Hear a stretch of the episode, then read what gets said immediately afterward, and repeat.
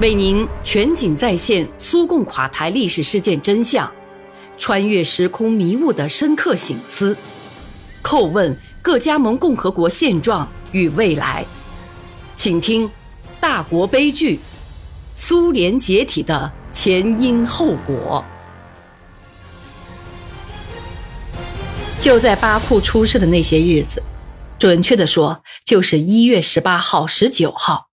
在克里姆林宫大会堂召开了全苏工农工程技术干部会议。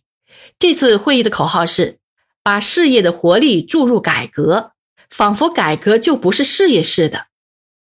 不过，这样的提法本身就是一个明显的标志，说明原定的改革已经进入死胡同。应该听听物质生产领域干部的意见，确保能得到他们的支持。出席会议的有全体政治局委员、所有苏共中央书记的苏联部长会议副主席。按照惯例，做报告的是总书记。当时他还不是国家总统，仅仅兼着苏联最高苏维埃主席。笔者在本书中没有必要详述这次会议的情况。现在我谈的是巴库问题，有关系的地方只在于时间的重合。会议进行的过程中。亚美尼亚和阿塞拜疆的代表不断递条子，要求允许他们发言，谈谈两个共和国的复杂局势。于是决定，十八号会议结束后跟这两个代表团会面。晚上，一半以上的与会者都留下来参加会见。于是，这两个共和国的代表又纷纷对全苏政权机构提出指责：为什么破坏和屠杀发生在巴库，而非常态却跑到了亚美尼亚的几个区去实行？为什么中央没有制止暴行？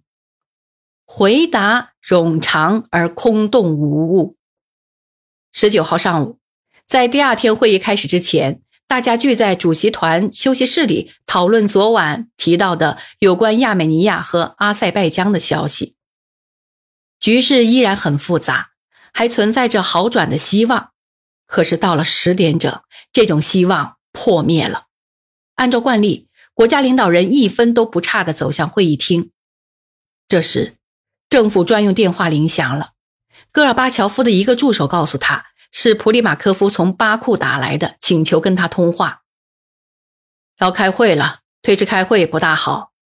戈尔巴乔夫说：“尼古拉·伊万诺维奇，你跟他谈谈吧，问问他那边的情况，然后再告诉我。这不，我们正要开会嘛。”大家都走了。电话听筒放在那儿，普里马科夫还在等着说话。一听他说，我就明白了，巴库发生了悲剧，共和国的政权没有了。早晨，武装暴徒包围了部长会议、最高苏维埃和党中央大楼，情况非常危急，局势已无法控制，需要采取措施。跟苏联最高苏维埃民族院主席普里马科夫的通话情况大体就是如此。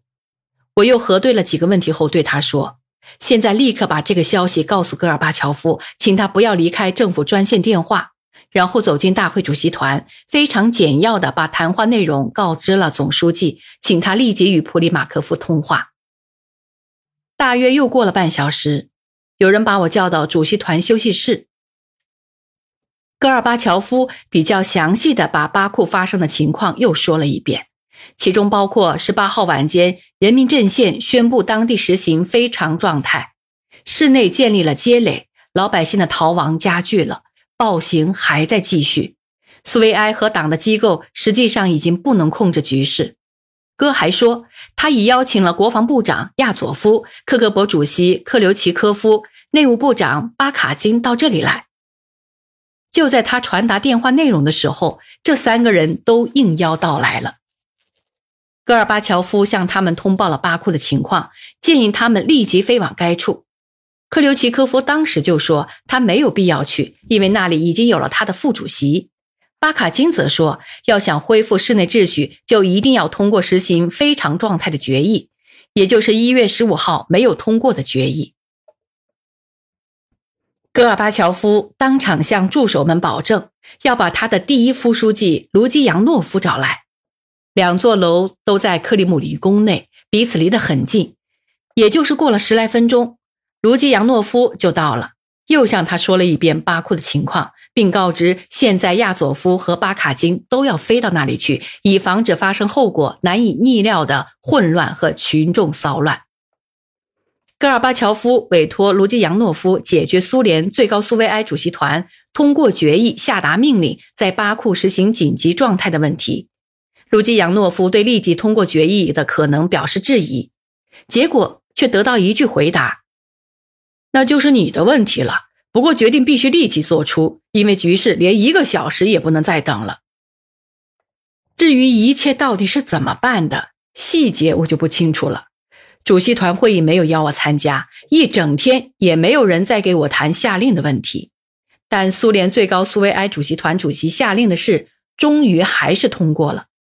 从一月二十号零时起，巴库进入非常状态。有一个问题一直对我是个谜，就是命令签署后，为什么没有交中央和加盟共和国电视台电视播出？问题在于，媒体工作不是由政府领导。而是由党中央和他的某些部领导。我想，那些日子的事件中存在的这个空白，迟早总会曝光的。这难道是通过和签署命令的人一时疏忽，还是有意保持沉默？也许回答已包含在侦讯材料中。深夜十一时左右，我驱车回到家里，不等进屋，政府专用电话的铃声就响了。打电话的是阿塞拜疆部长会议主席阿亚茨穆塔利波夫，我跟他是多年的老朋友。原先他在共和国纪委任主任，我则是苏联国家纪委的第一副主任。他声嘶力竭地叫喊说：“部队正在向市里开进，正在交火。”他还请求停止派遣部队进入。我要他过半个小时后再打电话来，给我点时间了解真实情况。遇到这种复杂情况，需要从不同的来源了解信息。我当即又用电话要了普里马科夫和亚佐夫，是亚佐夫接的电话。我向他转述了莫塔利波夫打来的电话，请他说说当前市里的情况。国防部长以军人的干脆利落告知：根据苏联最高苏维埃主席戈尔巴乔夫的命令，部队和内务部队正在向市里开进，以便在宣布非常状态之前占据市里指定的地点。维持社会秩序，制止群众性骚乱，他们是按计划行动的。但他报告说，在部队前进过程中，遇有卡车和公共汽车筑成的路障拦住道路，武装暴徒从墙角和屋顶猛烈开火，部队已有伤亡。只有朝我们开火，我们才予以还击。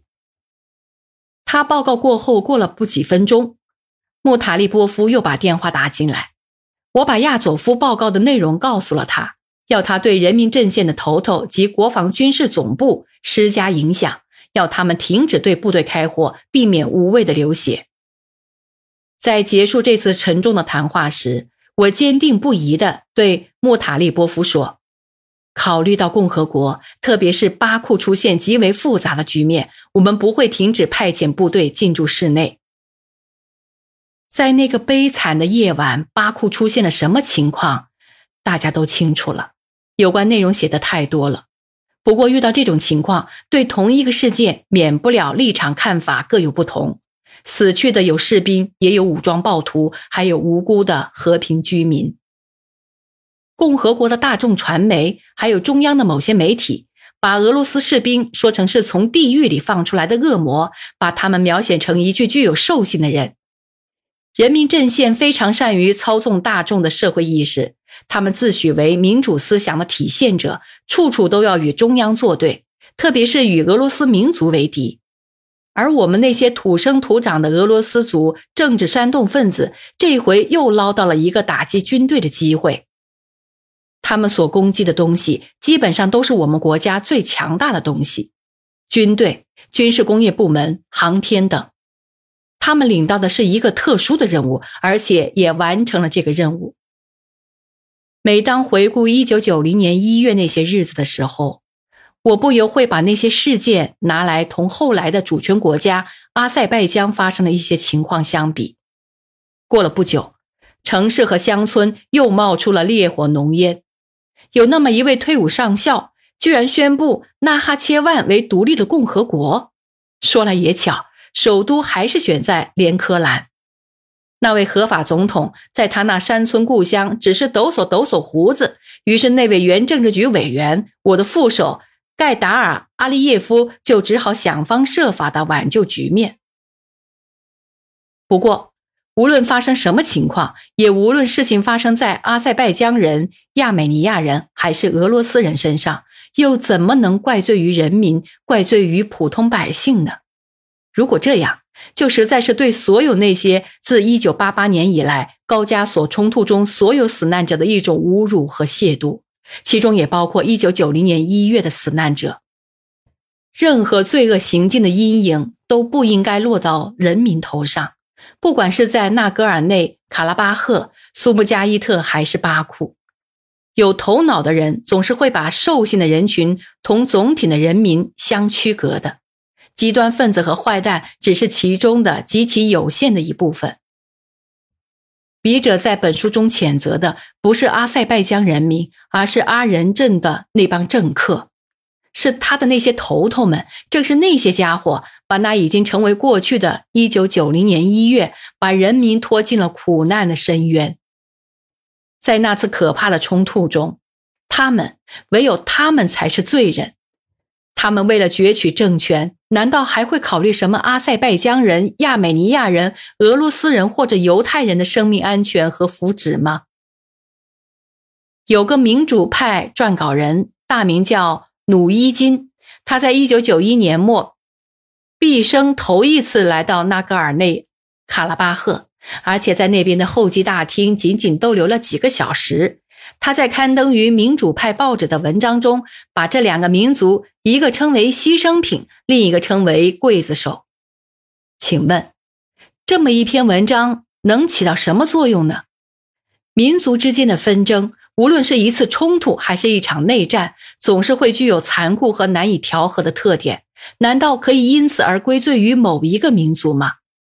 被割掉的耳朵，当着亲人的面进行严刑拷打。号召俄罗斯同亚美尼亚人一起打一场反对阿塞拜疆人的战争，这些还远不是这位民主派撰稿人先生捏造出来的所有罪名。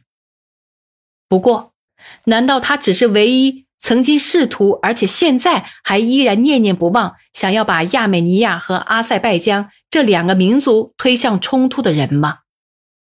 还有一些类似的政客。他们总是企图把民族悲剧中宪兵的角色强加到自己人民俄罗斯人民头上，难道这不是对俄罗斯人民怀有病态的仇恨吗？下面就是前不久一个当天到过巴库的记者在中央报纸上写的一则报告，行文如下：也就是在事件发动前的几个小时，我得以访问了位于施密特中卫工厂文化宫人民阵线国防委员会的参谋部。当汽车行驶大楼时，扑入眼帘的是无数公共汽车和小轿车，一群群年轻人站在那里。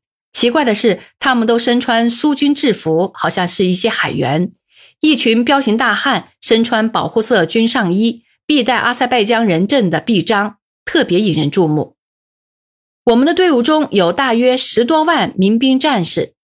委员会参谋长鲁拉丁·阿卜杜拉耶夫滔滔不绝地对我说。他们有的在巴库，有的分散在共和国各居民点。